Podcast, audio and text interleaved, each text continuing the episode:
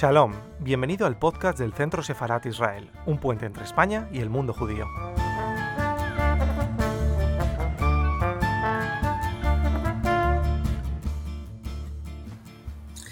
Buenas tardes. Hoy en directo tenemos el honor de tener a Hernando Valencia Villa, que nos va a dar una serie de conferencias, un curso sobre tres grandes, digamos, pensadores, aunque tengan dos de ellos en el ámbito literario, sí que se pueden considerar que son grandes pensadores contemporáneos judíos contemporáneos. Tenemos a, a, Kafka, a Walter Benjamin y a Canetti. Hoy vamos a hablar de Kafka.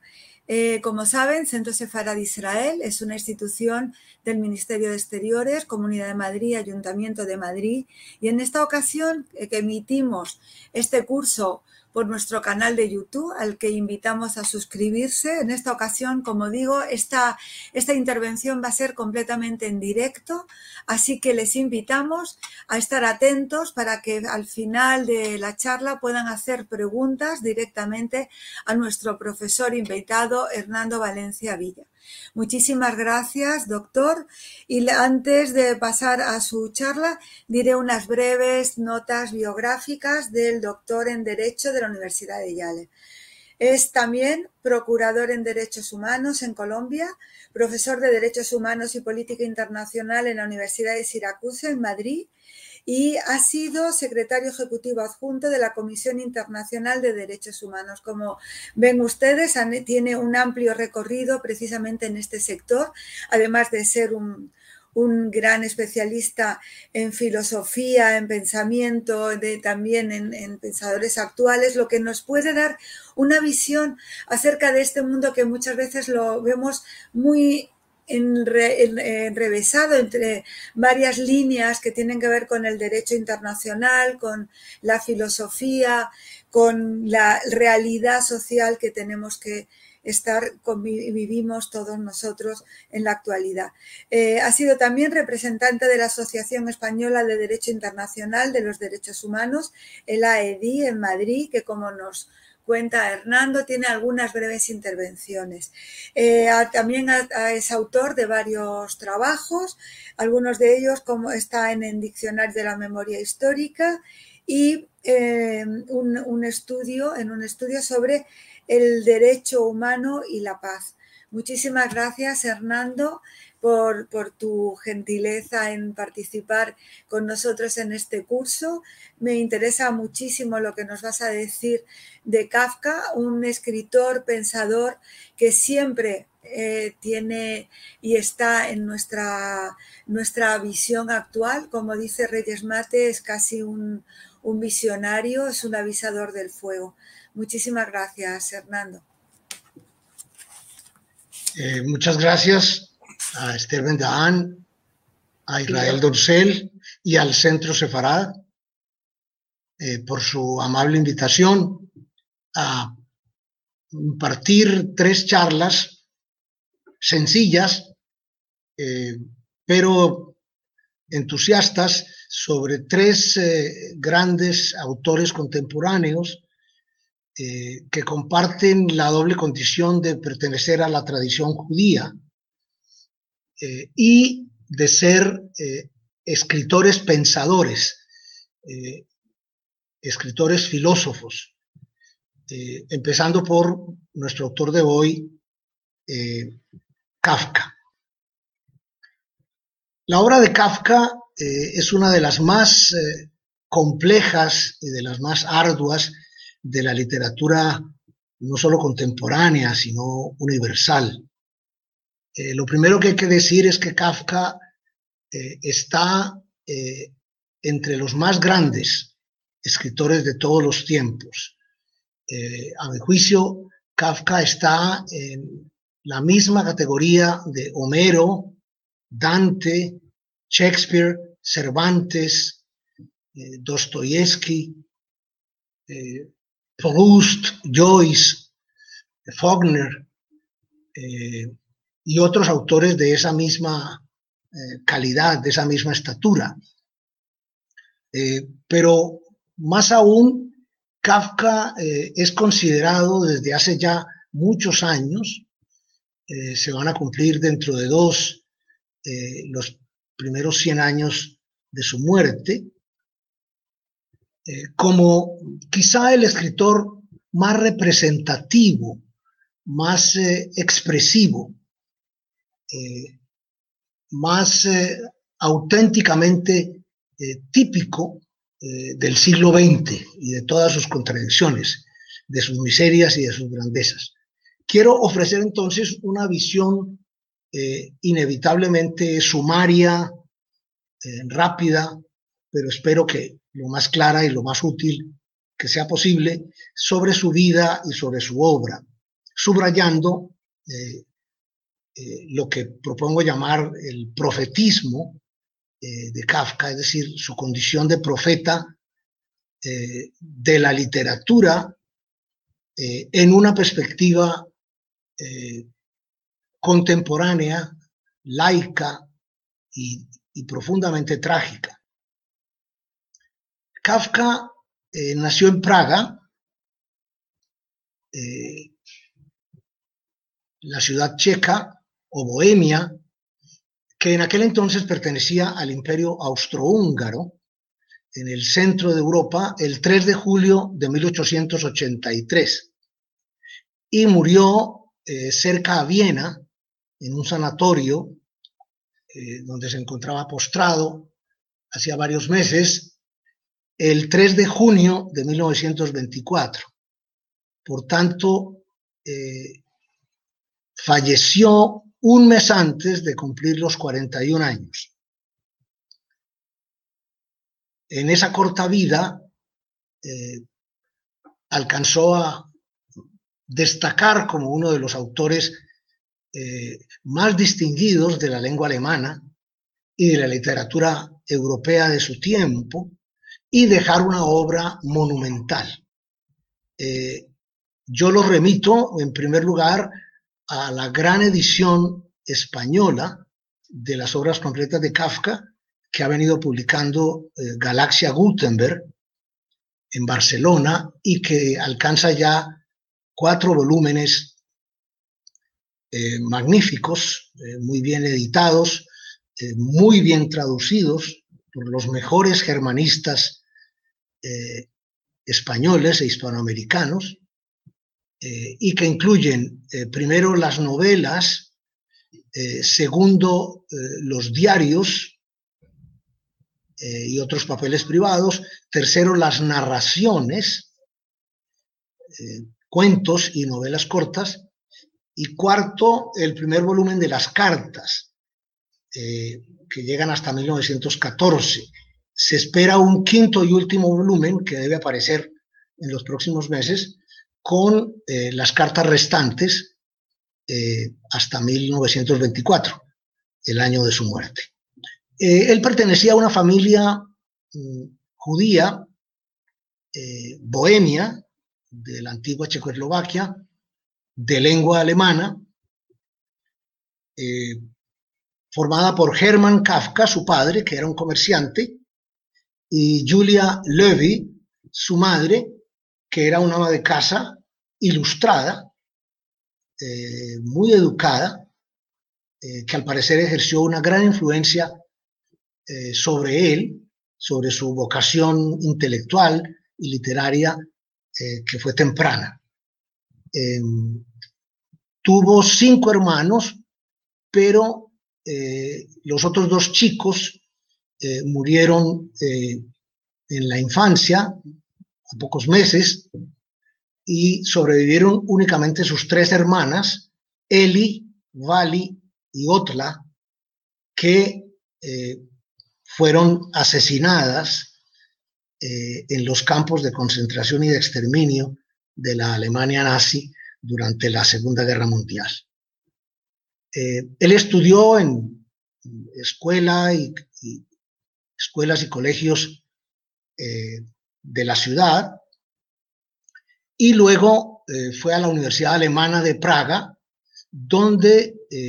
empezó estudios de filología, pero los abandonó muy pronto y rápidamente eh, ingresó a la Facultad de Derecho, de tal manera que se licenció en 1903, con 20 años, y se doctoró eh, en Derecho en 1906, con 23 años. Eh, practicó, eh, como era preceptivo en aquel entonces para los abogados recién egresados de las facultades, con una firma de abogados, y, luego empezó a trabajar en el campo de los seguros, donde se desempeñaría profesionalmente el resto de su vida. Cosa por lo demás muy curiosa porque siendo un literato químicamente puro, un hombre de letras de la cabeza a los pies, eh, se ganó la vida de manera muy prosaica eh, como eh, abogado de compañías aseguradoras. Inicialmente de una compañía italiana que todavía existe, Assicurazioni Generali, y después de una entidad pública, en ese entonces perteneciente al Imperio Austrohúngaro, que era el Instituto de Seguros para Accidentes Laborales. allí fue durante casi 20 años, eh, el doctor Kafka, uno de los asesores jurídicos, una persona muy querida, muy respetada, eh, y mm, se retiró antes de eh, lo que hubiera sido previsible por su mala salud, como veremos enseguida. Hay una leyenda negra sobre Kafka que quiero cuestionar eh, con mucha energía desde el primer momento. Eh, la imagen de Kafka eh, durante muchos años ha sido y sigue siendo la de un, un hombre oscuro, un hombre deprimido o deprimente, con una vida más o menos desgraciada, que se traduce en una obra eh, paradójica, eh, contradictoria, que ha sido objeto de múltiples interpretaciones, eh, como veremos enseguida. hay que desvirtuar rápidamente ese lugar común. Kafka fue un hombre muy sociable, tenía muchos amigos, tuvo una vida sentimental y amorosa muy activa y aparentemente eh, grata, si no feliz. Tuvo por lo menos cuatro relaciones amorosas con otras tantas mujeres de su, de su tiempo y de su medio, que no fructificaron fundamentalmente por su mala salud, eh, que ya empieza a convertirse en una carga muy onerosa para él y para su familia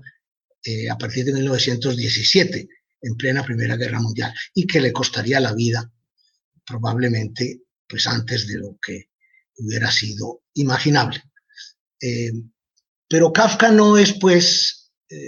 una especie de burócrata gris, eh, resentido y amargado que produjo o que habría producido una obra poco más o menos oscura y gris, impenetrable. No. La obra de Kafka es muy difícil, muy ardua, pero al mismo tiempo de una claridad y de una accesibilidad asombrosas. Eh, eso es lo más eh, paradójico en su caso, que nos dejó muchos libros, nos dejó tres grandes novelas, muchísimos relatos eh, y los diarios y la correspondencia,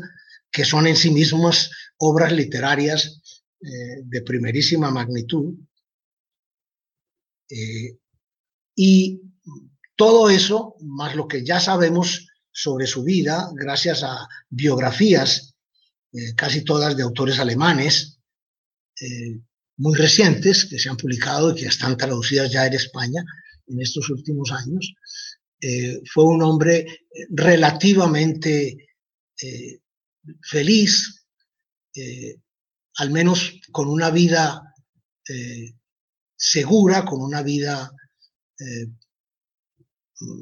satisfactoria o con satisfacciones eh, importantes, solo que interrumpida trágicamente por la tuberculosis, que lo terminó matando, como digo, a, los 40 años.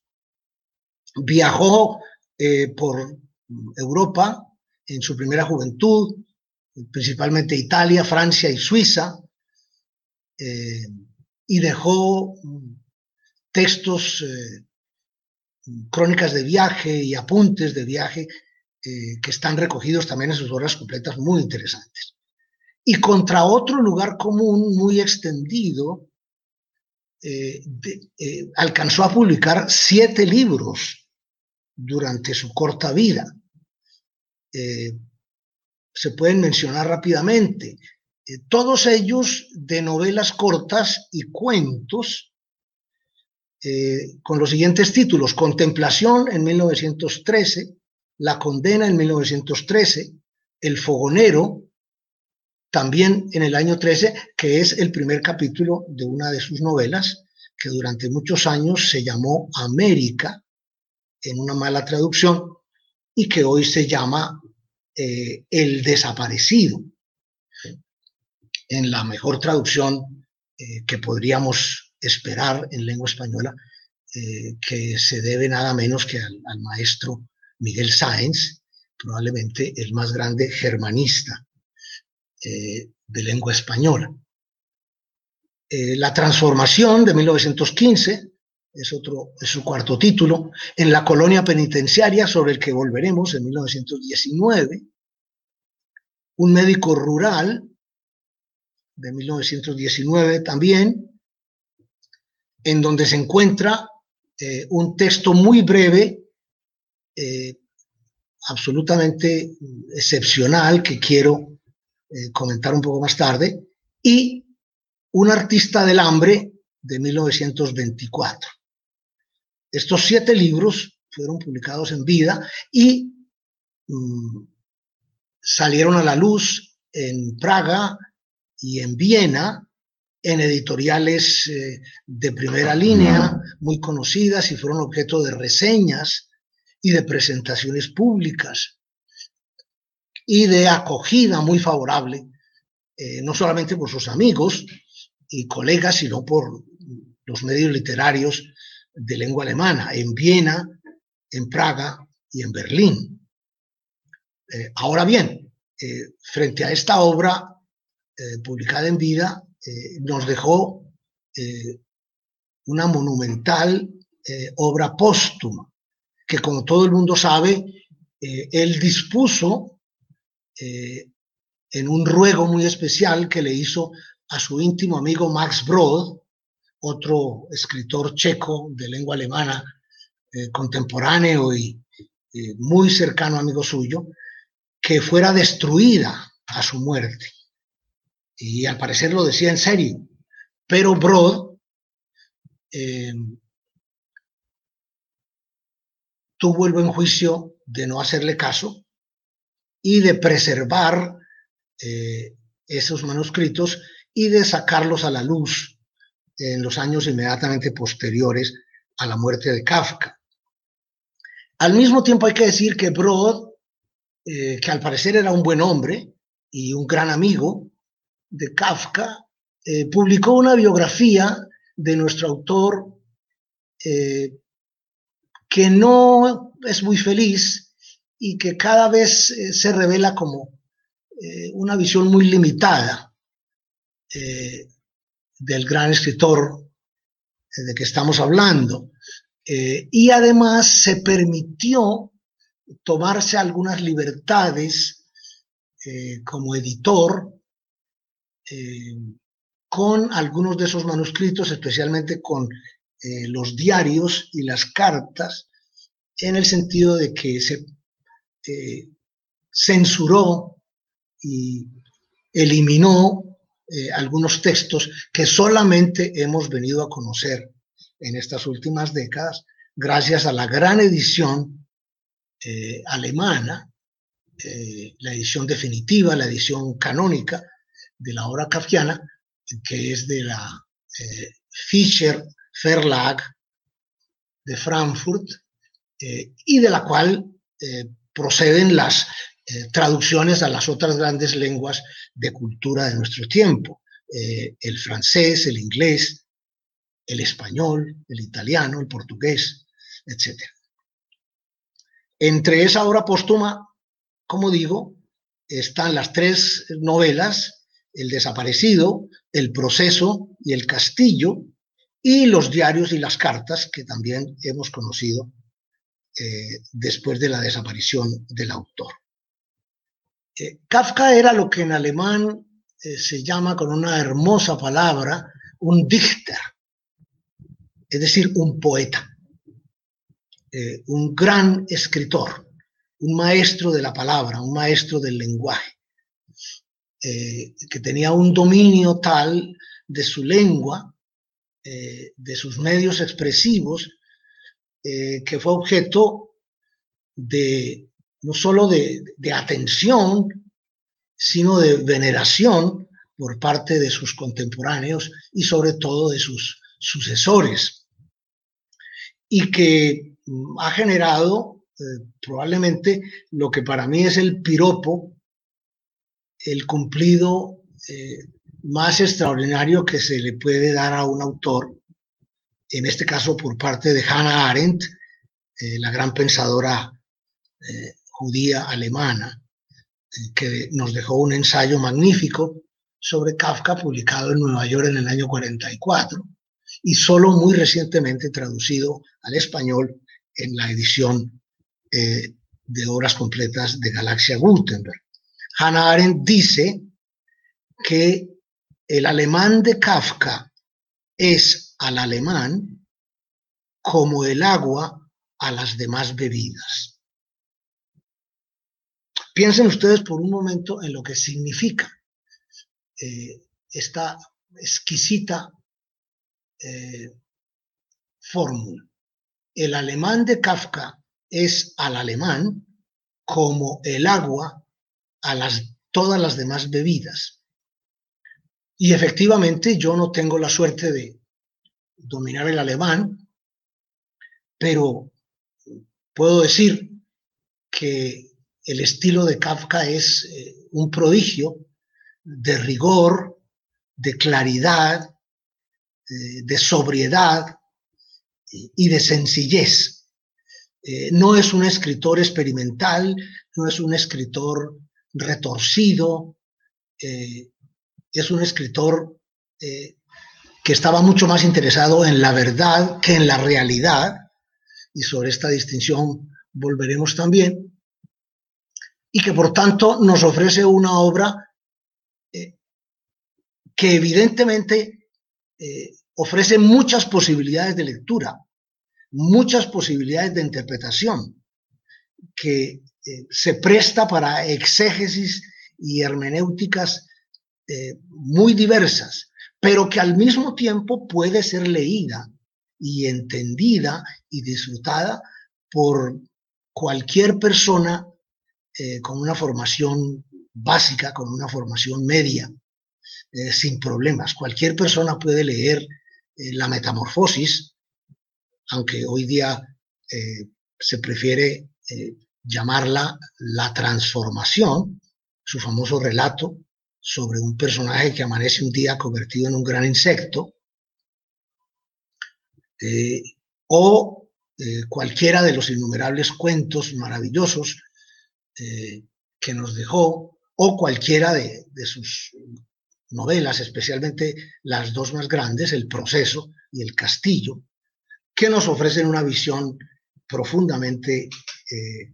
rica y sofisticada eh, y compleja de la condición humana de nuestro tiempo.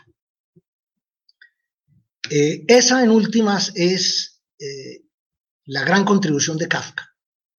Eh, la recreación de un mundo eh, de hombres y mujeres de carne y hueso, eh, profundamente insertos en la cotidianidad. Los héroes de Kafka no son tales, no son personajes extraordinarios ni excepcionales, son gentes comunes y corrientes gentes de la calle, gentes que luchan por entender su propia vida, y el mundo en el que viven y que con frecuencia se estrellan contra una realidad que no solamente eh, los eh, desprecia, sino que con frecuencia los destruye, eh, les hace la vida muy infeliz. pero era lo que Kafka veía en un momento de la historia contemporánea y de la historia universal, el periodo entre guerras, entre la Primera y la Segunda Guerra Mundiales, es decir, los últimos años de la segunda década y los primeros años de la tercera década del siglo pasado, más o menos el periodo de 1912 a 1924, que es el momento en que desaparece el antiguo régimen, en que desaparecen eh, las sociedades decimonónicas y los grandes imperios eh, tradicionales, monárquicos e imperiales eh, europeos y empiezan a surgir las sociedades contemporáneas, es decir, las sociedades de masas, las sociedades urbanas, las sociedades industriales y, lo que es más pertinente, las sociedades totalitarias, especialmente en las dos grandes versiones eh, de la primera mitad del siglo XX, que son el totalitarismo estalinista o soviético y el totalitarismo hitleriano o nazi. Eh, sin contar datos de otros municipios, como se dice coloquialmente, sin pensar en, modalidades, digamos, alternativas de, esos totalitarismos, como son el maoísmo chino, eh, que se genera ya a mediados del siglo, eh, la experiencia eh, tenebrosa de la Camboya de Pol Pot en los años 70 eh, del siglo pasado, que también es una versión, eh, digamos, asiática, derivada del totalitarismo chino, del totalitarismo maoísta. y en este sentido, lo más extraordinario que hay que subrayar es que Kafka no vivió eh, las tiranías eh, ni las eh, dictaduras ideológicas brutales a que acabo de referirme, pero tuvo la exquisita sensibilidad moral e intelectual de adivinarlas, de advertirlas, de darse cuenta de que lo que venía era tremendamente grave tremendamente oscuro. Y, era mm, como por desgracia fue uno de los periodos más tenebrosos eh, y más eh, desgraciados y más brutales de la historia humana, como es el periodo eh, de entreguerras, merced al surgimiento del estalinismo, eh, y sobre todo el periodo de la Segunda Guerra Mundial con su correspondiente posguerra por eh, el nazismo eh, y el holocausto y todas sus consecuencias en los años posteriores a la Segunda Guerra Mundial. En este sentido, Kafka ha sido considerado por algunos autores, entre ellos Reyes Mate, el filósofo español, como uno de los anunciadores o avisadores del fuego, es decir, como uno de los profetas de esos tremendos cataclismos políticos y morales que se van a abatir sobre la humanidad eh, hacia la mitad eh, de la, primera parte del siglo XX, eh, a partir de 1917, de 1919 eh, y sobre todo de 1939, eh, y que van a descubrirnos, por si no lo sabíamos, por si no teníamos conciencia de ello, que en la condición humana hay fuerzas eh, con una capacidad de destrucción eh, y de exterminio que pueden llegar a ser aparentemente invencibles. En este sentido, Kafka nos dejó obras auténticamente proféticas, es decir, obras que únicamente como ejercicios de la imaginación creadora de un autor original e independiente como era eh, Kafka, eh, nos, nos, ofrecieron un primer vistazo, una primera mirada de ese mundo eh, del, dominio absoluto de las conciencias por parte de regímenes despóticos eh, de una capacidad eh, aparentemente ilimitada eh, de, perfidia y de infamia. me refiero en la colonia penitenciaria, por ejemplo, ese relato o novela corta de 1919, y el proceso, una de sus tres novelas, que fue publicada en 1925, ya eh, de manera póstuma. Eh, ambos textos son particularmente significativos de esa condición de eh, anunciador o avisador del fuego que se le ha atribuido a Kafka. En la colonia penitenciaria es la descripción de una cárcel y es un texto de 1919. Ojo, y esto está absolutamente documentado, eh, que describe eh, unas condiciones de cautiverio y de tortura y de barbarie del hombre contra el hombre como no conoceríamos eh, hasta 1945, 1942, 1943, con los extremos de eh, crueldad y brutalidad del holocausto, del genocidio de los judíos eh, y de los otros enemigos eh, autoproclamados por el Tercer Reich, que trataron de ser borrados de la faz de la tierra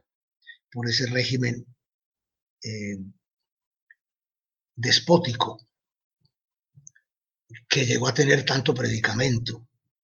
eh, y que parecía eh, querer engullirse, eh, si no Europa, también el planeta entero. en la colonia penitenciaria es un texto estremecedor de una clarividencia que incluso algunas personas han atribuido eh, a una dimensión religiosa, que por otra parte mm, yo no creo que exista como tal en la obra de Kafka. Eh, al menos no de manera explícita y no de manera deliberada. Eh, esto también quiero decirlo para que quede claro, Kafka pertenecía a una familia judía tradicional pero no recibió una educación religiosa. Sus padres no eran practicantes. Él acusa a su padre en la famosa carta al padre,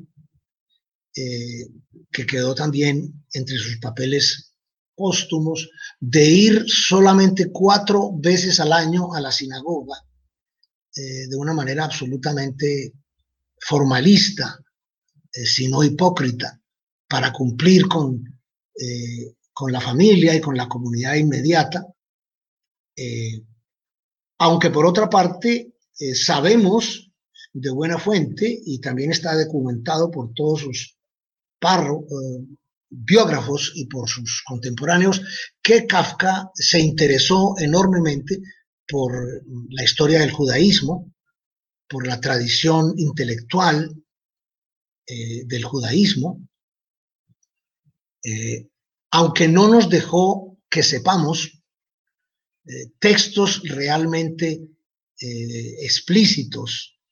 o expresos sobre esos temas. Eh, el, texto de Ante la ley, ese pequeño apólogo, ese brevísimo relato con el que quiero terminar eh, dentro de cinco minutos em, es, eh, según dicen algunos lectores muy conspicuos, muy, muy avesados, probablemente una parábola que puede interpretarse eventualmente desde el punto de vista de una religiosidad judía, eh, digamos, escéptica, de una religiosidad judía eh, crítica o, descreída. Eh, sabemos que Kafka era plenamente consciente de su condición judía, hacía referencia a ella con mucha frecuencia, casi siempre con ironía, cuando no con humor negro, que es otra característica eh, valiosísima interesantísima de su obra, eh, el humor, el humor negro. Pero eh, eso está abierto a la interpretación. Hay lecturas psicoanalíticas, hay lecturas existencialistas, hay lecturas incluso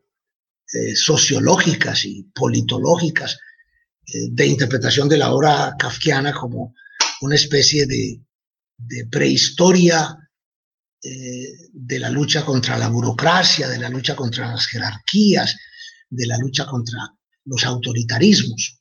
Es posible, yo no lo niego, yo no quiero sugerir, digamos, una interpretación eh, eh, como mejor que otras. Me parece que la obra de Kafka es tan rica, es tan eh, tan vasta, tan compleja, que resiste estas muchas eh, interpretaciones como las que se han ofrecido hasta hoy y más. Eh, precisamente porque como los grandes autores, como Homero, como Dante, como Shakespeare, como Cervantes, como Dostoyevsky, está abierto a la lectura eh, de todo lector eh, sensible eh, y curioso e inquieto que se acerque a su obra. Y cada uno de nosotros puede interpretar esa formidable construcción intelectual según su leal saber y entender. Aunque claro, tratándose de Kafka, es altamente recomendable eh, leer la mejor traducción disponible y leer los prólogos, los epílogos, las introducciones, las glosas, las notas de los traductores y de los especialistas, porque es una obra, eh, repito, eh, mm, al menos como mínimo expresionista, sino simbólica, cargada de de posibilidades interpretativas. Eh, y en ese sentido, pues, eh, vale la pena eh, acercarse a ella con la mente y el corazón abiertos, pero asistidos de la bibliografía más completa que esté a nuestra disposición. espero que esa aparente paradoja de mi recomendación no desanime a nadie. Es una obra, repito, transparente, de una belleza literaria deslumbrante, en un lenguaje exquisito, eh, pero tan honda, tan profundamente eh, comprensiva y expresiva eh, de la complejidad eh, y de las contradicciones y de las paradojas de la condición humana que me parece que está abierta eh, a esas lecturas. Y quiero terminar, se me quedan cosas importantes en el tintero, como se dice, pero no resisto la tentación de terminar con una página y media, es un texto brevísimo, para darles una idea de, de quién era Kafka eh, y, de qué nos dejó. Este es un texto que se llama Ante la ley y que forma parte de la colección de cuentos Un médico rural, publicada en vida del maestro en 1919. Y dice así, ante la ley hay un guardián. Hasta ese guardián llega un hombre del campo y le pide ser admitido en la ley. Pero el guardián dice que por ahora no le puede permitir la entrada. El hombre se queda pensando y pregunta si le permitirán entrar más tarde. Es posible, dice el guardián, pero ahora no. Viendo que la puerta de acceso a la ley está abierta como siempre y el guardián se hace a un lado, el hombre se inclina para mirar al interior a través de la puerta. Cuando el guardián lo advierte, se echa a reír y dice, si tanto te atrae, intenta entrar a pesar de mi prohibición, pero ten presente que yo soy poderoso y solo soy el guardián de menor rango. Entre sala y sala hay más guardianes, cada cual más poderoso que el anterior. Ya el aspecto del tercero no puedo soportarlo ni yo mismo. Con semejantes dificultades no había contado el hombre del campo, la ley ha de ser accesible siempre y a todos, piensa, pero cuando observa con más detenimiento al guardián envuelto en su abrigo de pieles, con su gran nariz puntiaguda, su larga barba tártara, rala y negra, decide que es mejor esperar hasta conseguir el permiso de entrada. El guardián le acerca un taburete y le permite sentarse al lado de la puerta. Allí se queda sentado días y años. Hace muchos intentos por ser admitido, y causa al guardián y cansa al guardián con sus ruegos. El guardián lo somete con frecuencia a pequeños interrogatorios, le pregunta sobre su país y muchas otras cosas, pero son preguntas hechas con indiferencia, como las que hacen los grandes señores, y al final le repite una y otra vez que aún no puede dejarlo entrar. El hombre que se había provisto de muchas cosas para su viaje lo utiliza todo, por valioso que sea, para sobornar al guardián. Este lo acepta todo, pero al hacerlo dice, lo acepto solo para que no creas que no lo intentaste todo. Durante esos largos años el hombre observa al guardián casi ininterrumpidamente. Se le olvidan los otros guardianes y este primero le parece el único obstáculo para entrar en la ley.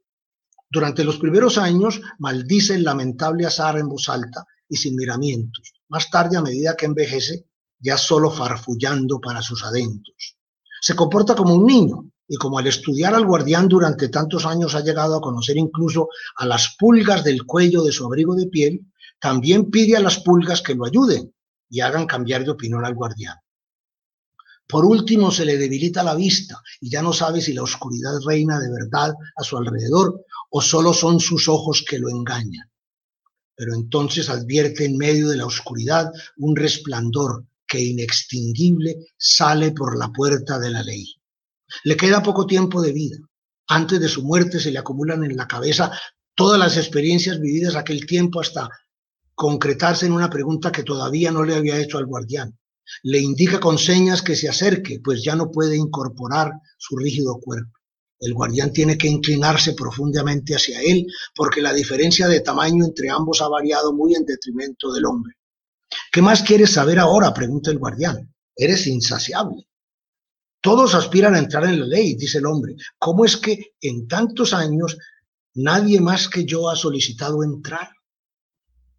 El guardián advierte que el hombre se aproxima ya a su fin y para llegar aún a su desfalleciente oído le ruge. Nadie más podía conseguir aquel permiso, pues esta entrada solo estaba destinada a ti. Ahora me iré y la cerraré. Este texto ha sido objeto de múltiples exégesis. Eh, hay centenares de artículos, ensayos, tesis de grado, reseñas, interpretaciones de muy diverso orden, desde el punto de vista eh, de la crítica literaria, desde el punto de vista teológico, desde el punto de vista filosófico, desde el punto de vista político, desde el punto de vista historiográfico. No nos hemos puesto de acuerdo ni, ni nos pondremos de acuerdo nunca sobre su lectura. Pero este es un ejemplo maravilloso, absolutamente eh, inolvidable, del genio de un autor como Kafka para ofrecer una mirada absolutamente original de una clarividencia asombrosa sobre un episodio minúsculo de la vida eh, en torno a un concepto que para él como abogado y, para mí que también lo soy eh, y que lo considero a nuestro autor como el santo patrono, que no era santo, de los abogados, eh, este apólogo, esta parábola, tiene pocos antecedentes eh, y, sigue siendo uno de los textos más eh, prodigiosos, más sugestivos, eh, con una capacidad de activar nuestra imaginación, nuestro, nuestra moralidad, nuestra curiosidad hasta un extremo realmente maravilloso. Era esto lo que quería compartir con ustedes únicamente como un pequeño, como un ligero abrebocas de una obra vasta, oceánica, riquísima, eh, llena de aristas, llena de eh, posibilidades, eh, a la que los invito a acercarse con entusiasmo y con interés, porque vale la pena. Muchas gracias. Muchísimas gracias, Hernando, por esta, eh, por esta conferencia. Yo creo que, hemos podido eh, al menos llevarnos unas pinceladas del legado eh, de Franz Kafka. nos llegan algunas preguntas, mucha gente conectada y eso, y eso siempre es positivo, a la que animamos que a través del chat desde el que nos están siguiendo puedan eh, formularnos eh, sus preguntas para ti, pero eh, también nos llegan a través de la línea de WhatsApp de Centro Sefarat, que siempre tenemos abierta también para preguntas, como saben todas las personas que nos... Y es verdad que, nos invitabas, Hernando, en esta última parte de, tu conferencia, a acercarnos a la obra de Kafka. Yo no sé si nos podrías decir qué, qué obra, qué escrito de Kafka sería el más adecuado para acercarse por primera vez a su figura. Los cuentos. Eh, yo creo que mm, eh, en, el caso de Kafka hay que empezar por los cuentos. Eh, y probablemente el más famoso de todos, que ha sido leído y releído por generaciones, es la metamorfosis o la transformación, como se traduce hoy, que es esta fábula tan conocida de un eh, pequeño eh, hombrecillo eh, muy común y corriente que se llama Gregorio Samsa y que un día amanece convertido en un insecto, sin saberse por qué, ni cómo, ni cuándo, ni para qué, y que narra en unas pocas páginas todas las peripecias que tiene con su familia y consigo mismo por esta curiosísima transformación de que ha sido objeto. Pero hay, eh, sobre todo los cuentos de, eh, yo recomendaría eh, los cuentos de La Condena, que es la primera colección importante de cuentos de Kafka del año 13, que está, hay varias traducciones al español, en el libro de bolsillo también, y Un médico rural, eh, que es eh, otra colección importante del año 19, de, donde he tomado el, el, apólogo ante la ley, exactamente. Eh, si cualquier lector que no se haya enfrentado con Kafka le encuentra el gusto, como se dice, si, se interesa, si, se le abre el apetito, pues puede seguir con las otras colecciones de cuentos y con las novelas. Las novelas son muy arduas porque son eh, muy duras, porque son muy dolorosas, porque son historias de, persecución, de intolerancia, eh, de frustración. El proceso, que es tal vez la más conocida,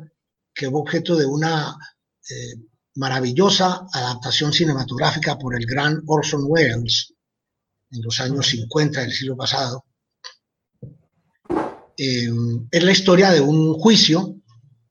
eh, de un proceso judicial que un día le abren a un pequeño empleado de banca eh, que no sabe por qué eh, le han, eh, lo han llamado ante la justicia y que lucha incansablemente hasta el final por esclarecer quiénes lo acusan, con qué pruebas, ante qué tribunal y por qué crímenes. en, lo que es una sátira eh, insuperable, probablemente no superada hasta hoy, de la justicia judicial humana. Y El Castillo, que es la otra gran novela, mm, es la, última eh, que escribió en el año 22, eh, tal vez sus últimas páginas fueron las de El Castillo, es también la historia de una búsqueda infructuosa eh, de una odisea eh, que no termina bien, eh, en este caso de un agrimensor, de un experto en la medición de tierras rurales, de tierras agrícolas, que trata de, acceder a un castillo, una especie como de, figura del Estado, de figura del, del imperio, y que afrontan múltiples peripecias. Eh, son libros eh, eh, tremendamente simbólicos, pero con pasajes maravillosos. en el proceso, por ejemplo, hay un pasaje sobre el apólogo ante la ley que acabo de leer en el capítulo sexto del proceso hay un episodio en el cual el protagonista, que se llama José K., eh, únicamente la inicial con un punto, eh, se encuentra en una catedral, en una iglesia muy grande y muy misteriosa, eh, con un cura que le cuenta la historia del campesino que trata de entrar al recinto donde se encuentra la ley con su resplandor inextinguible. Y luego eh, se ensarzan eh, el protagonista de la novela y este sacerdote en esta catedral en una discusión típicamente judía, típicamente rabínica, talmúdica, absolutamente fascinante, deslumbrante sobre lo que podría significar esa parábola. Entonces, el propio Kafka ofrece en una de sus novelas póstumas una interpretación, eh, pero que él mismo se, encarga de cuestionar antes de, terminar de, plantearla sobre ese, eh, ese texto. Eh, los diarios y las cartas son lecturas más más especiales, yo diría que eh, pues hay que ser muy buen aficionado a esos dos tipos de textos, eh, eminentemente autobiográficos, que son, como dicen los angloparlantes, sabores adquiridos.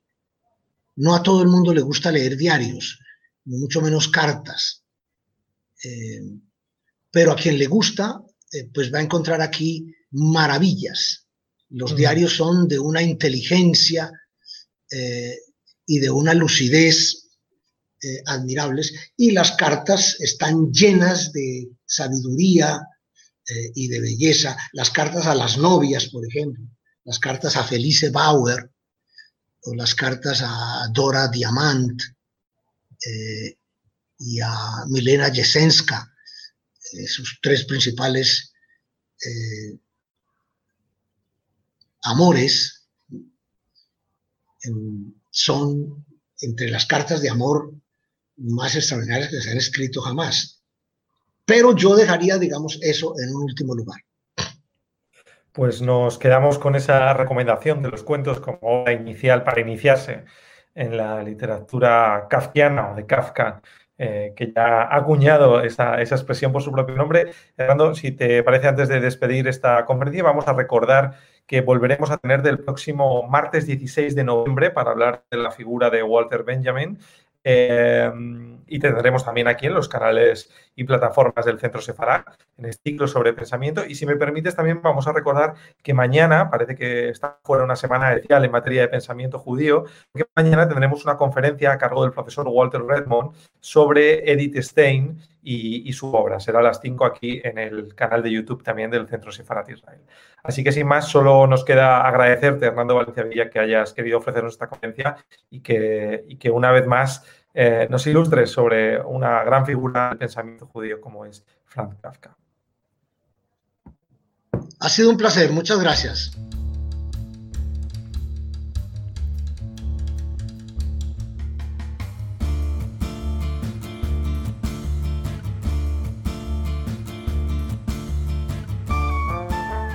Gracias por escucharnos. Recuerda que también nos puedes seguir a través de Instagram, Facebook y Twitter con el usuario arroba Centro Sefarat Israel o si lo prefieres en nuestra página web www.sefarat-israel.es.